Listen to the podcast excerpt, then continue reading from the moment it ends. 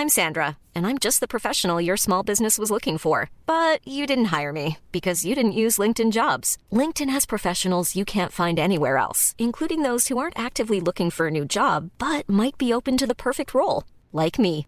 In a given month, over 70% of LinkedIn users don't visit other leading job sites. So if you're not looking on LinkedIn, you'll miss out on great candidates like Sandra. Start hiring professionals like a professional. Post your free job on linkedin.com/people today. El rock siempre da de qué hablar en Flash Black. Solo hay distintas formas de hacerlo. Conducido por Sergio Albite y Jorge Medina. Un podcast 100% satanizado. Rock por siempre en Flash Black. 1, 2, 3, 4. Ustedes ya están aquí en Flash Black. La novena edición de este programa. Ya estamos solo a un episodio para llegar al final de la primera temporada que llegará justamente, valga la rebusnancia, en Navidad para todos ustedes. Y en ese pesebre habrá un regalo muy especial. Casi casi tan parecido a la Virgen María, pero no me quiero adelantar. Y por lo mismo hoy voy a saludar a mi carnalazo Sergio Albite. ¿Cómo estás, mi querido Sergio? Yo soy Jorge Medina, por supuesto. George, eh, un halago, la verdad, este, esa gran introducción, no para mí, pero sí para Flash Black. Eh, muy contento, la neta, de, de este episodio. La verdad es que vamos a tocar a, eh, todo lo relacionado a una gran personalidad del rock, hard rock y heavy metal. Y estamos hablando nada más y nada menos de Dimebag Darrell, así conocido eh, no desde el principio de su carrera musical ni con Pantera, eso es lo curioso. Primero se hacía llamar Diamond Darrell Abbott. Pero bueno, este gran, gran, gran guitarrista que ha salido citado en muchos otros espacios de Flash Black, pues su muerte fue muy polémica, por lo mismo lo incluimos en el Día de Muertos. Cuando hablamos de Eddie Van Halen, pues también mencionamos que él era súper fan y que de hecho pues también fue enterrado con una de sus guitarras. Entonces, pues vamos a darle a, la vida y obra de este hombre que, como también saben ustedes, fue asesinado brutalmente en el año 2004. Eh, muy joven, muy joven, murió. 38 años son los que voy a cumplir yo en apenas unos días, mi querido Serge. Imagínate. Órale. Imagínate que ya fuera esta la última edición. No vamos a pensar en eso. sí, no. Pero bueno, nuestra fanaticada no es tan intensa como la de Pantera y ya vamos a hablar de la polémica por ahí porque también se dice que algún ex miembro de Pantera tuvo que ver eh, pues en esa incitación a la violencia. Y bueno, pues para toda la fanaticada recordarles arroba flashblackpod en todas las redes para que nos puedan seguir. Y bueno, en Facebook nada más lo escriben como Flash Black Podcast. Y esperamos todos sus comentarios. Sabemos que ha habido mucha gente en Estados Unidos que nos sigue. Hemos llegado a muchas fronteras distintas. Y pues por, supuesto los amigos latinoamericanos también haciéndose presentes por ahí. Curioso cómo acaba uno en los oídos de distintas personalidades. Pero bueno, vamos a hablar de este hombre cristianamente llamado. Bueno, me gusta decirlo así, pero no porque fueran de ascendencia cristiana O ni, porque tú seas cristiano. ni porque yo lo sea. Exacto. Que no Eh, tiene nada de malo ser cristiano. No, que no lo tiene. Exacto, exacto. Pero es como decir su, su nombre de cuna, ¿no? Exacto, Digamos. Como exacto. dicta su acta, es Darrell Lance Abbott.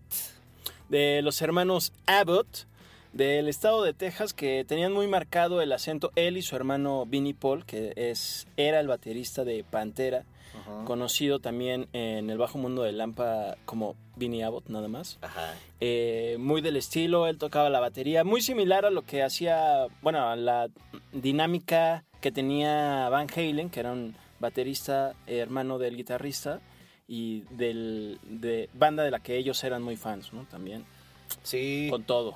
Y bueno, pues los dos ya fallecidos, eh, nacidos en Ennis, Texas. Sabemos que tenemos fanáticos ahí. Así es. Saludos hasta allá, amigos. Hell, Texas. Y bueno, eh, pues también tiene muchas similitudes con la vida de, de Eddie Van Halen, ¿no? Es, también me ha encantado el rollo que tenemos con los episodios de que vemos que hay historias que se repiten en grandes exponentes del rock. Y una de ellas es, uno, que sus padres tuvieron que ver con la música. Eh, cosa que pasó con, con el padre de Eddie Van Halen, que bueno, era holandés. Y que habíamos dicho que pues tenía que ver mucho con la música de orquesta y eh, de big band y, y bueno, eh, pues una escuela mucho más estudiada. Y el papá de, de Dimebag Darrell también era músico, pero de country. Su mamá también, por ahí en algunas fuentes dicen que era músico de country, no logré corroborarlo. Ya saben, aquí le buscamos por varias fuentes, pero pues de repente dicen una cosa y luego dicen otra. Este, así como en el Chavo del Ocho. Pero, pero este hombre pues influyó muchísimo. Él se llama Jerry Abbott y me parece que su, su padre sigue vivo. Porque bueno, así como Dimebag murió en el 2004, apenas en el 2018 eh, falleció Vinny, ¿no? El que ya mencionabas. Y además era productor y tenía un estudio de grabación en donde pues desde muy temprana edad se dice que iban a echar desmadre, pero Además, pues veían a muchos músicos ejecutar sus instrumentos y eran del género del country o del blues. Y, pues de ahí el gusto, por supuesto, por la música y también otra similitud con Eddie Van Halen, pues nuestro querido Dimebag primero tomó la batería antes que la guitarra, así como lo hizo Eddie. ¿Qué opinas de eso? Uh, eh, pues increíblemente eh, me sorprende. Ah. eh, la verdad es que justo ahora que mencionas y retomando algo de estas personalidades que de las que hemos hablado en distintos episodios de Flashback, eh, cómo todo se conecta, ¿no? De hecho, deberíamos hacer un episodio en, en, cómo se conectan todos los de la primera temporada, ¿no? Por ejemplo. Ah, o un diagramita ahí, ¿no? Ándale. Aunque ya no voy a prometer como político porque luego digo, estaría bueno y pues la verdad es que, como saben, esto lo hacemos por pura pasión. Sabemos que algún día nos dará de tragar. Exacto. Esperemos que ya pronto, ¿no? Sí. Porque, pues, nah, porque pues este, ya la pandemia ya, pues ahora sí que agravó, ¿no? Ya agravó. Pero, pero, pues bueno, así le estamos dando y, y la pura pasión del rock mueve eh, pues los principales muros y las mayores fronteras. muevo Pero- montañas.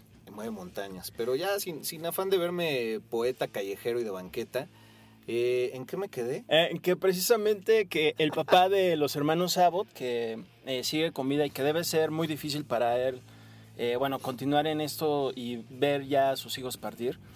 Eh, como también eh, a partir de su profesión, de su amor por la música, también es algo que generó en sus descendientes, como fue este caso de McDarrell y Vinnie Paul, y que ellos pudieron continuar eh, de alguna manera el legado familiar que él tuvo con una gran banda que tardó muchos años en, en despegar, pero que hizo, su, hizo mucho ruido en la escena y además todavía tuvieron, y vamos a hablar más adelante, el chance de eh, vincular el country, donde su papá estaba dándole con Tokio, con el metal que ellos fue en lo que incursionaron por completo. Ah, exactamente.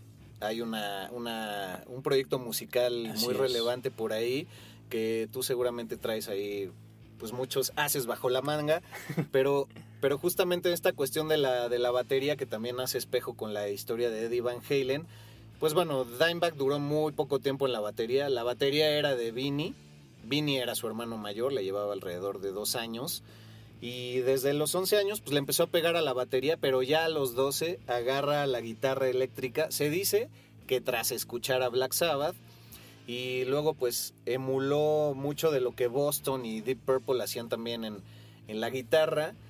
Y se volvió un virtuoso en pues relativamente un verano. Por ahí en un libro que, escribió el propio Rex Brown eh, y bueno, agradezco también a un gran fanático de Dimebag, mi querido amigo Ernesto Reyes, alias El Vato, que me pasó muchos tips de esta personalidad de la que estamos hablando. Eh, pues que en un verano se encerró a darle a la guitarra, que pues, casi casi era una pifia, no la rifaba nada. Y tras ese verano ya era un virtuoso que, que pues se podía echar un montón de solos, inventar riffs y alcanzaba pues varias escalas, ¿no? Sí, si le buscan, y bueno, seguramente nosotros lo compartiremos en nuestras redes sociales. A los 17 años ya hay videos, bueno, hay videos ya de Dimebag Darrell a los 17 años tocando la guitarra de una forma excepcional, muy, muy en el estilo eh, precisamente de Eddie Van Halen y otras personalidades, como dices, eh, Tony Iommi de Black Sabbath, Ace Frehley de Kiss. Claro, Eh, es Frehley fundamental, ¿no? Sí, También. exacto, era súper fan. Sus ídolos eran, eh, eran estos músicos, eh, también eh, Kiss, no solo eh, Black Sabbath, eh, no solo eh, Van Halen, sino también Judas Priest, por ejemplo. Ajá. Eran parte de sus bandas que lo marcaron mucho y, e- y que además eso ya él eh, plasmó en el sonido de su estilo y de su banda. Sí, de hecho también era fan de Pete Willis de Def Leppard y de Ace Frehley tenía un tatuaje en el pecho gigante de Ah, Ace Frehley, sí. Pero- Y, de- y de hecho después también este un día pues ya que se codeaba con los grandes, pues Ace Frehley le autografió el pecho sobre su tatuaje Ah, y también claro. se lo tatuó el, el- el autógrafo. Se lo tatuó justo en la sesión de fotos de para la revista Guitar World, en que ellos Ah. compartieron la portada junto con Snake Sabo de Skid Row. Entonces estos dos, Sabo y Darrell, se pintaron como Ace Frehley. Ace Frehley, pues no, no se pintó. Digo, estoy hablando del maquillaje que usaba en Kiss. Ajá. Y fue ahí donde le firmó precisamente el pecho y se lo tatuó así en Ah. calor. Así, fírmame por favor. Así ya sabes que se abre la playerita. Así el seno al máximo, se lo firmó y pum, se lo fue a tatuar. Es una buena, buena anécdota Ah, esa. qué buen complemento, mi No, querido pues, Por contrario. eso aquí somos el Exacto. dúo no dinámico y el dúo rockero. Y ya que decías de que en los 17 años ya hay videos por ahí que se le ve tocando, pues él también se metía a muchos concursos locales a tocar. Y de hecho, pues ganaba tantos que a los 16 años ya lo vetaron y ya no lo dejaban entrar a los concursos. De hecho, pues bueno, como ustedes saben, él eh, siempre usó un tipo de guitarra muy característico que son las DIN, ¿no? Claro. Y en uno de los últimos concursos en los que estuvo, eh, su padre, Jerry Abbott, vuelvo a citarlo, eh, le regaló una de estas guitarras, era una DIN estándar, para que pues, se, se luciera con todo en el concurso. Y ya que lo ganó, pues uno de los premios era una DIN ML, que son estas guitarras que, que tienen cuatro puntas, que parecen como una estrella, ¿no? Que son muy, muy ejemplificativas del metal, por así decirlo. Y bueno, pues así empezó su historia. Luego también muy jóvenes, pues hay que decirlo, como Kiss era una gran influencia en él y su hermano, sus primeros rastros como banda eran muy glameros y eran muy germetaleros, ¿no? Sí, que además estaban en la época, porque estaban creciendo en la década de los 80, cuando estaba Twisted Sister, eh, Kiss ya sin maquillaje, por ejemplo, y todos usando laca en el cabello y mucho maquillaje y además, eh, pues, bastante spandex en, en- como vestimenta. Como Y- la que traes ahorita. Exacto. Ahí está toda la fruta. Y pues ellos, eh, siendo fans de todas estas bandas, pues también quisieron ser como ellos, como todos, ¿no? Cuando, eh, no sé, yo veía a Jean-Claude Van Damme y decía, "Uf, espero bailar como él. Ah. Eh, eh, pero bueno, ellos también llevaron eso, pero además no sonaban a estas bandas de la época, o sea, me refiero dentro del glam, ¿no? No sonaban a Poison o no sonaban como Rat, ¿no? Sonaban más como, tal vez se veían como ellos, pero sonaban a Judas Priest y toda esa onda que tenían muy en el corazón. Sí, eh, pues si nos vamos a...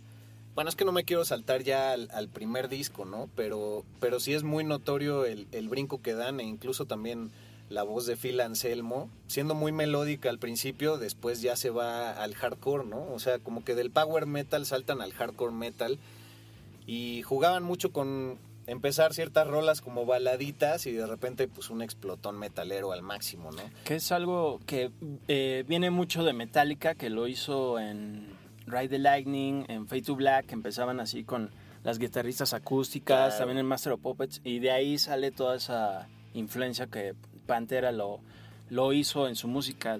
Y hay algunas canciones más que escucharán en nuestra playlist que lo denotarán. Continúa, amigo. No, y que, y que su papá tuviera este estudio de, de grabación y que además le hiciera ingeniero de sonido con ellos, pues qué mejor que estar arropado con la familia para decir, papá, quiero ser rockero. Y que no te digan, no, vas a ser contador, sino que, ah, órale, hijo, a ver, vamos a moverle aquí a los fierros, ah, te rifaste con ese solo. O sea, qué diferencia, ¿no? Sí, eso está padre. la neta. Como dices, justo ellos eh, que se educaron escuchando country y a lo que terminaron dedicándose en el aspecto musical, enriqueció en demasía su pues sus creaciones, ¿no? Su composición, este, todo este grupo que le ponían a, a la guitarra, bueno, eh, hablo de Dimebag Darrell, Ajá. y todo el poder también que plasmaba eh, Vinnie Paul en la batería, que es eh, muy característica de- del grupo. Ahora, ya, ya que yo elogiaba a su padre y a decir que las raíces rockeras, bueno, también Dimebag llegó a decir que uno de los peores consejos que le dijo su papá en la vida fue play by the book. O sea, vete por el librito y no le juegues al chingón. Y eso sí, dijo, fue el peor consejo porque a mí romper los límites, eh, irme más allá y confiar en mis capacidades, pues fue lo que me ayudó a conmover corazones y manejar las notas y las cuerdas de una manera realmente única, ¿no? Entonces, bueno, no tampoco hay que irse al, a la cepa de lo que la familia dice y romper estructuras pues también es parte de la evolución de una propia genética familiar. Que de hecho si lo relacionamos con lo que dijiste al principio de que era es una vida al menos musical similar a la de Eddie Van Halen, eso es lo que hizo Eddie Van Halen, no no dejarse influenciar solo por las clases que le daban o por los libros, ¿no? Lo que decía, porque así es como logró ser quien fue, ¿no? Eddie Van Halen. Claro, muy buena anotación y bueno, recordemos que no sabía eh, leer música, ¿no? Exacto, exacto. Oye, pues, ¿tú cómo, cómo definirías el estilo de, de lo que llega a ser Pantera ya para 1990 con el Cowboys from Hell? Porque como que conjuntan un poco, pues el trash, el speed metal, eh, un poco del doom, el new metal, no confundir con el nu metal. Y pues se dice que acaban inventando el groove metal.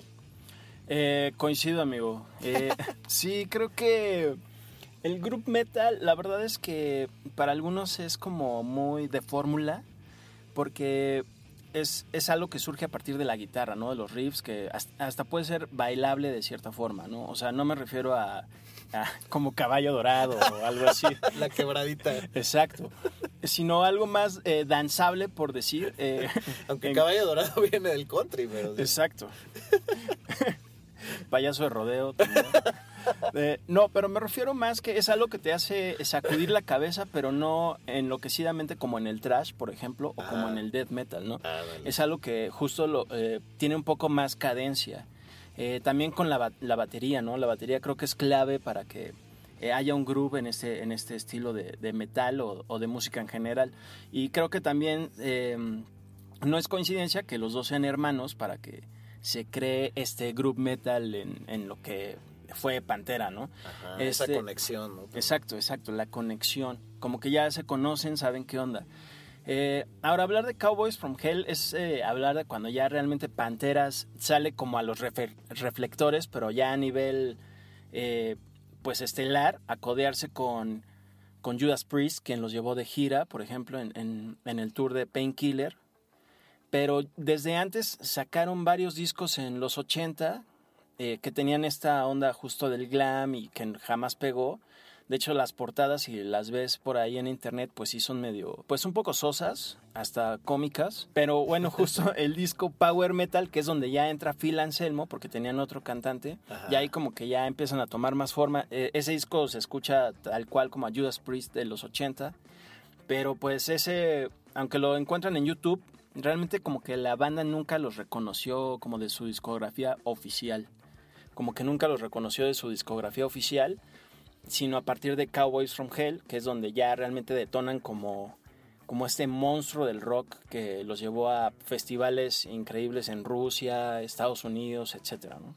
Sí, y, yo creo que también hasta el, hasta el cambio de, apodo de, Diamond Darrell a, a Dime Duck Darrell, pues lo hace más rasposo, ¿no? Justamente esta hostilidad musical, esta rabia contenida y también el cambio en la ejecución vocal por parte de Phil Anselmo, que al principio, no sé, tenía unos tonos melódicos más por el tipo de Chris Cornell, por decir algo, y ya después pues sí le entra a lo, a lo trashero más de cepa, ¿no? Sí, justo como que hacía el, clásico gritito metalero así de... de... ya sabes, que levanta así la mano en alto y todo. Pero ya después, de, yo creo que para el Vulgar Display of Power, que fue el, el que siguió a, Cowboys from Hell es donde ya agarra él más esta brutalidad y, ¿no? y esta furia que dices eh, en todas las canciones. Eh, también de mencionar que era tan bueno Dimebag Darrell en los 80 que Dave Mustaine de Megadeth lo, lo audicionó, dijo, este chico tiene talento. Y lo audicionó y se quedó en Megadeth. Eh, y lo único que no hizo que realmente ya se mantuviera en la banda fue que Dimebag Darrell le dijo, oye, pero pues yo ya, ¿qué onda? O sea, ya estoy en la banda, pero pues también clava a mi hermano, no es baterista, también es muy chido, ¿qué onda? Pero ya eh, Dave Mustaine ya había audicionado a otro, ya le había dicho que sí, a Nick Mensa. Le dijo, oye, pues es que yo ya metí, ni modo que le diga que no, pues oye, pues hashtag pues oye. Y, y, fue así que, pues ya Dimebag Darrell en, pues de buena onda con su carnal le dijo, oye, pues no, pues no, que no, que no puedes entrar, güey. y, él, y seguramente Vinnie Paul le dijo, no, pues vas, vas, venga. Sí, dicen que sí, le dijo que, ah, que, se animara, pero pues como que ya era una cuestión de, de, un binomio que funcionaba y también yo creo que Dimebag era muy consciente de eso, que era una fórmula que, que iba a la par y pues a veces hay gente con la que tienes un entendimiento sin que sea tu familia, que con la pura mirada sabes qué vas a hacer en el escenario. Imagínate ellos dándole desde pues antes de los 10, 11 años. O sea, qué, qué pinche locura, cabrón. Ahora sí que como los papás dirían, por algo pasan las cosas. no, y, y por ahí leí en una de las referencias, también no lo pude corroborar, que se supone que así fue como, eh, como Dimebag le devolvió un poco el favor a Vinny, porque Vinny era mucho mejor en la batería y en las épocas ahí de la secundaria, la prepa. Eh, se supone que en las primeras bandas que tuvieron, jalaron a Pero pues que no les latía tanto lo que hacía Dimebag, pero pues porque todavía no, no estaba tan afinado en la guitarra, pero que se lo jaló y que de ahí fue que dio ese estirón en ese verano misterioso que, que ya mencionamos anteriormente. Ah, venga, trabajo en equipo, muy bueno. Pues sí, pues sí favor se paga con favor. ¿no? pues sí, realmente por algo pasan las cosas y fue así que tuvimos a Pantera y fíjate, yo cuando descubrí a Pantera dije, órale, ¿qué onda con esta banda? ¿no? ¿Qué onda con el poder de la guitarra? Y bueno, yo, por ejemplo, actualmente tengo ya no tan tiernos, como siempre decía en otros episodios, 40 años. pero, por ejemplo, yo a mis... Planning for your next trip? Elevate your travel style with Quince. Quince has all the jet-setting essentials you'll want for your next getaway, like European linen premium luggage options, buttery soft Italian leather bags, and so much more. And it's all priced at 50 to 80% less than similar brands. Plus, Quince only works with factories that use safe and ethical manufacturing practices. Pack your bags with high-quality essentials you'll be wearing for vacations to come with Quince. Go to quince.com slash trip for free shipping and 365-day returns. Hiring for your small business? If you're not looking for professionals on LinkedIn, you're looking in the wrong place. That's like looking for your car keys in a fish tank.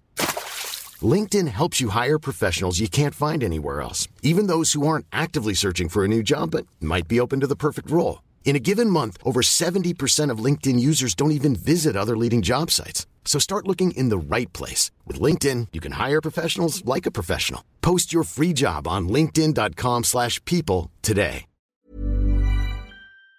12, 14, cuando descubrí a Pantera, para mí Dimebag Darrell creo que fue mm, el guitarrista de la época, así que, que marcó la década, ¿no? Por decir. Como por ejemplo en los 80 tal vez fue Eddie Van Halen, o a principios de los 80 fue Randy Rhodes, que realmente no me tocó en todo su esplendor, por decir, en su prime. Y pues como que Dimebag Darrell sí, sí fue eso para mí, y para mí como pues sí, es de mis guitarristas favoritos de todos los tiempos. Ya ahorita no sé porque lo comentaremos más adelante por algunas cosas de la bandera confederada, pero, eh, pero pues aún así eso no le quita que sea muy talentoso en, su estilo, ¿no? Pues sí, es, pues es que el, ser tejano de repente eh, trae consigo ciertas influencias desde la cuna que ahora pueden ser un poco eh, peor vistas que en su momento y pues hay, hay gente que también en su juventud reproduce ciertas creencias que tienen que ver con, pues, con cuestiones de, odio racial y, de segregación. Y pues nomás por estar joven lo, lo, dices, pero ya luego te das cuenta que igual la, la cajeteaste, ¿no? Ahora, también hay que mencionar que la primera pasión de Dimebag siempre fue, antes que ser un guitarrista, ser cineasta. Eh, por eso hay muchísimo material en cámara y muchísimos videos de Pantera, que bueno, también mi, mi amigo que ya cité, El Vato, eh, me decía que hay una colección completa de home videos que cada una dura como más de ocho horas en donde ellos están jugando y así, pero también los propios videos de, de Pantera, pues era donde se involucraba un poco Dimebag pues por esta pasión que tenía, que de hecho creo que también el único trabajo que tuvo antes del rock and roll fue en una tienda que tenía que ver con, con película fotográfica. Ah, venga. Como, ah, bueno, yo creí que casi como Quentin Tarantino que trabajaban en un tipo videocentro. Órale, pero qué interesante, eso no lo sabía por nada. Y sí, ahora que lo mencionas, justo todos los eh, home videos que sacaba Pantera, que yo creí que eran conciertos, ya cuando los vi, los compré, eran nada más ellos como en backstage, haciendo bromas con otros músicos, así, eh, aventándose en trineo y toda esa onda. Órale, qué buen dato, amigo, te lo agradezco. No, pues, pues gracias también a todos los fanáticos que enriquecen este programa, porque como ustedes saben, son las lecciones que no pidieron, pero yo creo que no están de más saberse en la vida. Y rara vez en los espacios radiofónicos y en otros podcasts, pues se llegan a dar el, el tiempo para, para ahondar tanto en, en el alma de los artistas, ¿no? Exacto, como en cuáles, menciona nombres. Ah, no es cierto, no es cierto. Pues miren, abran su dial y ustedes me dirán en cuál les dicen una historia más allá de que no lean en Wikipedia. O sea, Exacto, exacto, o sea. o sea, Oye, pa- de mencionar también que justo de esto que hacía Dimebag, que se grababa, bueno, no solo a él, pero a todos los demás integrantes de, de la banda, cuando vinieron a México por primera vez en el 97, que abrieron para Kiss, que estaban cumpliendo además otro sueño, abrirle a una de sus bandas favoritas. sí. Eh, también lo vamos a subir en nuestras redes de cuando Pantera estuvo visitando nuestro país y además fueron a las pirámides de Teotihuacán, que obviamente ya sabes que todos van, Sí. eh, pero ahí lo estaremos subiendo en nuestras redes para que estén al tante. Oye, sí, de las pirámides de Teotihuacán habría que ver porque todos los que han venido, he visto fotos de Bowie, de Ozzy, ahora que mencionas los de Pantera, estaría bien hacer un seguimiento de todos los que han Ah, estado sí, ahí. eso ¿no? estaría bueno. Pero sigamos con, con la historia, poca discografía, ¿no? La de Pantera, eh, que bueno, también se vio muy afectada. eh, pues por las adicciones de, de Phil Anselmo, que le entraba choncho a la, a la heroína y de repente pues eso lo, lo volvió una persona pues medio oscura, medio amargadona y ya les empezaba a tirar mucha mala onda a, a los miembros de, de Pantera, ¿no? Hay mucha polémica, no habíamos dicho esa palabra el día de hoy, pero no hay flashback sin polémica. Y pues sí, ya en las cuestiones de, de creación musical después del vulgar, vulgar Display of Power, eh, pues empezaron a ir un poco en picada y también pues ellos le entraban chingón al alcohol. De hecho, hay que decirlo, hay una bebida que inventó Dimebag Darrell. Ah, venga, ¿cómo se llama? Permítanme hacer ese Ah, paréntesis. muchas gracias, amigo. Eh, la bebida se llama Black Tooth Green y contiene dos shots de Seagrams, dos shots de Crown Royal, el whisky, y así una embarradita de Coca-Cola. Y entonces pues, deberíamos de hacer esa bebida, ¿no? Órale, suena bien, es casi como el... Bueno, digo, no es para nada, pero está en el estilo que, de lo que tomaba Lemmy, ¿no? Que solo era whisky, eh, Jack Daniels con coca, pero esto tiene un ingrediente interesante. Sí, habrá que probar cómo sabe, porque incluso también cuando mencionamos que lo enterraron con la guitarra de Eddie Van Halen y en un casquete de, de, de Kiss, Ajá. en un ataúd de Kiss, pues también le echaron ahí unas botellas de whisky de Crown Royal. Yo en Ah, particular no he probado el Crown Royal, pero díganos en nuestras redes Sí. qué tal. Sí. Nos lo vamos a preparar en la cena de fin de año de Flash Black, que solo seremos tú y yo. Ah, bueno. Ah, bueno, y Aldo, tal vez lo invitaremos. Ah, nuestro querido Aldo, que tanto Exacto. nos ayudó a, a empezar. Y bueno, pues es un, un gran ingeniero de audio que está haciendo la diferencia en Spotify México. ¿Por qué no decirlo? Saludos, amigo. Saludos, mi carnal, que pues, tiene tanto chamba que no sé si nos escuche, pero bueno. Curiosamente, eh, la primera banda de Pantera se llamaba Panteras Metal Magic. Y creo que eso acabaron haciendo, ¿no? Pura magia dentro del metal. Tuvieron, yo creo que la, la buena idea de dejar solo el nombre de Pantera es muy pegajoso y en cuestión de pronunciación pues es algo que no es ajeno a muchos idiomas, cosa que los hizo eh, pues muy, cercanos al corazón metalero y bueno esas presentaciones en vivo se ve que eran una locura. Por ahí también otro querido amigo y fanático de este programa, Osfer Reza, que el Os viene de Ozzy por supuesto. Eh, me mencionaba que en uno de los conciertos de Pantera acá, pues sí salía el Dimebag a, cambiar parches con la gente. Y pues ya, obviamente, cuando ya se armaba ahí la cámara húngara, pues como siempre, ¿no? ¡Ahí está el Dimebag! Y ya, vale, ya valió verga. O sea, déjenlo, véanlo. O sea, no se van a hacer sus amigos ahorita. Eh, bueno, bueno, justamente en un home video que sacó Kiss cuando eh, hizo su reunión, que se llamó The Second Coming, bueno, el video se llama Second Coming, pasan en, las imágenes eh, una parte de cuando ellos estuvieron en México, que por supuesto vino con Pantera. Los integrantes de Pantera se pintaron el rostro de, de eh, Gene Simmons, Paul Stanley, lo que sea. Y además, como bien comentas, eh, Dimebag salió a estar con la gente y ahí se ve un extracto de cuando estuvo ahí fumando, no sabemos qué, ah, eh, con Lino Nava de La Lupita. Ah, ese Lino estaba en todos lados. Exacto, entonces ahí salen fumando, ¿Sabías que Lino intercambiando. Nava me pidió un jalón Ah, sí es cierto. en un concierto de Audio Slave? O sea, él te pidió el jalón. Sí. Ah, venga. Sí, o sea, como que an- andaba herido. Bueno, ya estoy, ya estoy No, revelando más. Está buena esa anécdota porque te digo que estaban fumando mm, Dimebag y Lino Nava. Quizá Dimebag le dio a Lino Nava y ya después este, se regresó el favor, ¿no? Porque ahora yo necesito pedirle a alguien. Y te dijo a ti. te dijo a ti. Y fue en Audio Slave, que digo, pues, Exacto. fue la única vez que pude ver, ver a Chris Cornell, que no es el proyecto que más amo, pero pues la verdad este fue una gran conjugación ahí entre Rage y él, ¿no? Pero Pues una prueba más de que todo está conectado ¿no? en Flash Black. así. Así tú estás conectado con Dimebag, Dimebag con Lino Nava, Lino Nava. Fu, no, pues ya estamos ahí. Y manejo la pelona también de Adelino Nava, así de Ah, no. aferrado.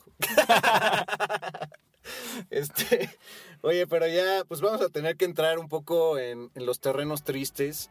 Eh, Lamentablemente. Sí, cuando, cuando pues ocurre el lamentable asesinato en el escenario, ya con su última banda, que por supuesto era Damage Plan.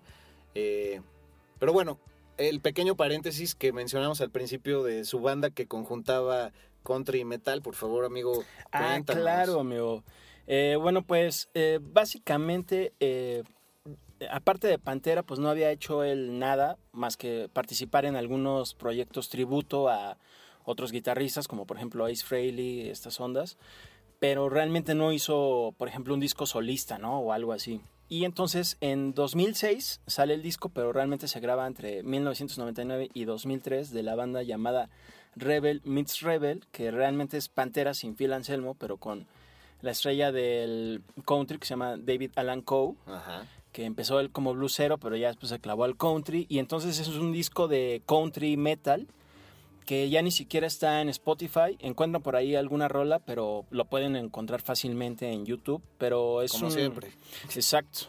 Y es un disco muy bueno, con una gran producción. Este es, es muy heavy, pero a la vez es muy melódico. Eh, eh, yo siento que es el disco que Metallica siempre quiso hacer con Lou Reed, que no le salió, que fue este experimento fallido llamado Lulu. Ah, Entonces, y creo que Rebel Meets Rebel es realmente lo que Metallica pues no pudo hacer. Digo, pues qué mal por ellos, a pesar de ser Metallica, pero ellos hicieron un gran disco que pues no tuvo mucho auge porque pues él ya no ya no lo promocionaron, no hicieron una gira porque bueno, ya estaba fallecido Dimebag Darrell, lo sacaron dos años después de que falleció, pero es un gran disco con una gran producción, un gran sonido, grandes composiciones, de hecho tiene una canción que se llama Cherokee Cry, que la letra es una crítica al gobierno estadounidense de cómo trataban a los nativos americanos, que para mí un poco pues se estrella con, con por ejemplo la portada del disco que tiene al fondo la bandera confederada, entonces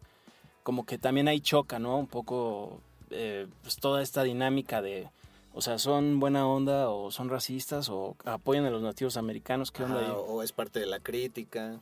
Sí, o quizá realmente, porque también este Coe, David Alan Coe y Dan McDarrell tenían estas guitarras Dean, o al menos con ese diseño, pero también en, en la guitarra tenían la bandera confederada. Entonces, como dices, eh, sí estaban ahí, sí estaban apoyando, o realmente era ignorancia pura. Es algo que, al menos por parte de Dimebag, pues no, nunca sabremos. Bueno, a menos que vayamos con su papá, puede ser. Que bueno, también eh, se dice que, que su papá se distanció un poco de ellos a partir de que eh, dejó de ser su manager y ellos se fueron eh, con Concrete, que era pues una asociación ahí que representaba un montón de, de artistas que tenían que ver con la disquera de Metal Blade Records, que bueno, en su momento pues también Eh, esa disquera firmó a Lamb of God, a eh, Corrosion of Conformity o incluso a los Google Dolls.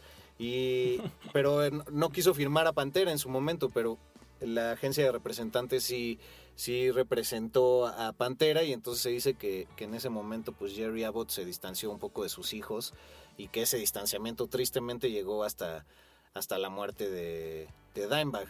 Aunque dicen que Dimebag pues hacía de cualquier persona su familia, que era un hombre rudo por fuera, con esa característica piocha larga pintada de rojo. Ajá. Eh, amantes de la fiesta, como Ajá. siempre. Eh, también hay una versión por ahí que, que con algún equipo de hockey de, me parece que de Dallas, cuando ganaron el campeonato. Ah, claro, sí, los Stars. Ajá, los Stars. Eh, pues hicieron un fiestón para celebrar el campeonato y estaban ahí Vini y, y Dimebag.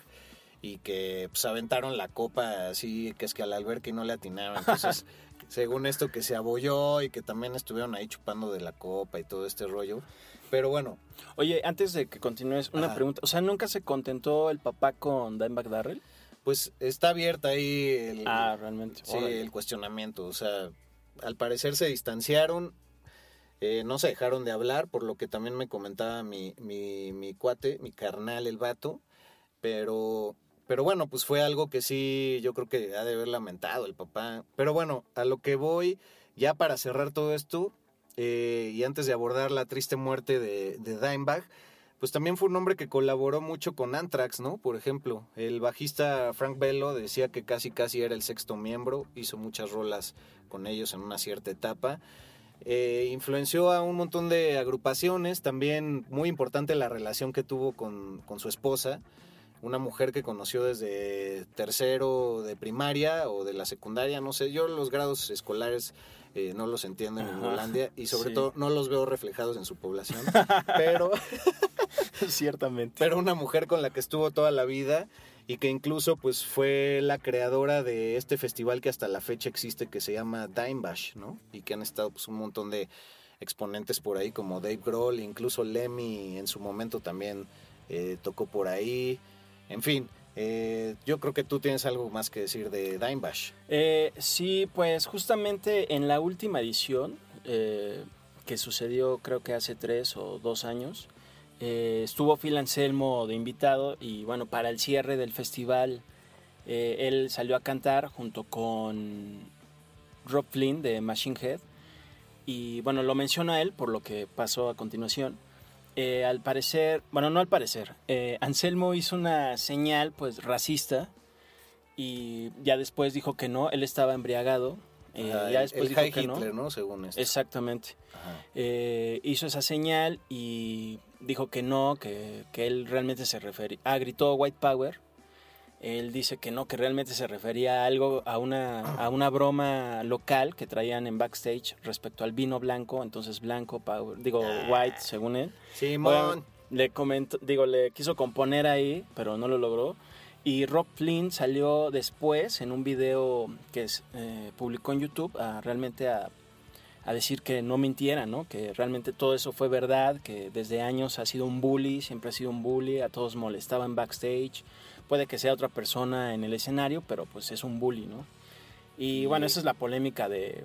Y ahí de- hay que conectarlo justamente con la muerte de Dimebag, ¿no? Que, que mucha gente dice, y bueno, por declaraciones que hay incluso en entrevistas y demás de Phil Anselmo, que él eh, se expresaba muy mal de, de Dimebag, decía que era un borrachales, que alguien le tenía que poner un alto, que le tenía que partir su madre, prácticamente decía eso. Y de ahí se supone que pues este triste individuo, que ya no recuerdo cómo se llama y creo que no lo vale, eh, que le quita la vida con una escopeta en el escenario, pues venía algo inspirado por, pues por estas tristes palabras de, de Phil Anselmo, el cual pues fue vetado por su propio hermano Vinny para ir al, al funeral de Dimebag, ¿no? Sí, que se da en un concierto de Damage Plan, bueno, antes de que empezara siquiera a tocar, el que Damage Plan, que fue una banda que se formó a partir de que Phil Anselmo se salió casi sin avisar de Pantera. Y bueno, este sujeto que era un ex US Marine, eh, pues se subió así como resentido de que él creía que por culpa de Dimebag Darrell, eh, Phil Anselmo había dejado la banda y por eso se había separado se había deshecho esta agrupación que para él era su favorita y pues se quiso desquitar y pum. Y bueno, pues en YouTube si le buscan también pueden encontrar una cámara que estaba grabando en el escenario de todo lo que acontece. Ah, sí. No se ve, no se ven los balazos afortunadamente ni, ni cosas deplorables, pero bueno, sí es algo que saca de onda, ¿no? Eh, y pues sí, como bien dices, estuvo vetado Anselmo como eh, del funeral, pues por esto mismo que pasó, que él se fue de la banda, como que habló mal de, de los hermanos Abbott, eh, y pues él tampoco tuvo la oportunidad de decirle, oye, pues igual me equivoqué, yo qué sé, ¿no? Y, bueno, ya después, cuando todavía estaba con vida Vinnie Paul, decían, no, pues que se reúna Pantera y que en vez de Dimebag, que obviamente ya no está, que toque su, uno de sus grandes amigos, Zach Wild, la guitarra, y todos decían, sí, no manches, sería increíble. Pero bueno, Vinnie Paul siempre dijo, no, pues es que Pantera, pues éramos, o sea, mi hermano y yo, ¿no? O sea, no, no puede suceder, no puede suceder. Y pues no pasó. Y pues sí, ya una triste historia, la pérdida de, de Pantera. Recuerdo que sí, ya lo habíamos comentado en otro episodio, pero nos pegó duro cuando, cuando falleció Dimebag. Y pues sobre todo fue una forma de irse muy impactante, ya lo decíamos, 38 años. Hace un par de días, el 8 de diciembre, se cumplieron 16 años de su partida. Ya 16 años más viejos, mi, mi Sergio. Sí, qué fuerte, ¿eh? Más delgados en nuestro caso. Ah, pero, pero bueno, pues ahí se cierra un poco la vasta historia de este hombre. Eh, les digo, hay literatura por parte de, de- Rex Brown, que fue el, el bajista de siempre, el más famoso de Pantera. Eh, también hay un libro que lleva el nombre del trago que ya les decía que inventó eh, nuestro querido Dimebag, que se llama Black Tooth Green. Es un disco de Zack Crane, por ahí si quieren buscarlo en línea. Y pues hay que cerrar este episodio diciendo que pues los más grandes poco tiempo tienen que durar en este plano y aún así su legado es eterno. Entonces a veces hay que irse de, de manera abrupta y así es como termina este programa también el día de hoy de manera abrupta, no sin mencionar antes nuestras redes. Por supuesto, amigo, nos pueden encontrar en Instagram y Twitter, arroba flashblackpod. Y bueno, en Facebook estamos como Flashblack Podcast. Y bueno, pues déjenos sus comentarios, qué opinan, qué temas les gustaría que abundáramos en la segunda temporada de Flash Black, que vendrá ya en 2021. Y pues nada, ¿no? Pues muchas gracias y, bueno, solamente, claro, eh, una acotación importante de mi experiencia de cuando vi muchas veces a Pantera, casi todas las que vino a México. Ah, claro, hay que contar de cuando vino con Metallica en el Foro Sol, que Ah, a que raíz de ese la- concierto, claro, sillas. a raíz de ese concierto desaparecieron las sillas en, en la planta baja de ya casi todos los conciertos. Recuerdo que en ese concierto abrió Monster Magnet, que nadie los ubicaba, con ciertas excepciones, eh, incluyéndome. Y ya después cuando salió salió Pantera, empezaron a aventar las sillas durante la canción de Domination, que empieza así, tin, tin, tin, así increíble. Y bueno, pues eh, ya después ya salió Metallica y pues ya otra historia, ¿no? Pero bueno, fue poder absoluto, la verdad, muy buenas anécdotas de Pantera en México. Cuando tocó justamente con Anthrax, eh, al final del set de Pantera, que ellos eran los que cerraban, abrió Máquina, luego Anthrax, que venía con John Bush en la voz, y luego Pantera. Eh, tocaron un cover de Kiss, Cold Jean, y, y salieron los integrantes de Anthrax. Estuvo increíble. Uy, yo nunca los Y sí, fue, incre- es- fue increíble. Me considero afortunado de poder haberlo visto. Digo, ya que no pude haber experimentado el poder de Randy Rhodes, por ejemplo, que Ajá. otro de mis guitarristas favoritos, pero bueno, ya me este, extendí. Gracias. Gracias, amigos. Bueno, pues arroba al buitre, arroba Medinaudio y nuestro próximo episodio para cerrar esta primera temporada con 10 capítulos, la poetisa del rock, Patti Smith. Esto es Flash Black y seguirá siendo por siempre. Rock por siempre en Flash Black. Conducido por Sergio Albite y Jorge Medina. Flash Black. El ADN del rock está en Flash Black.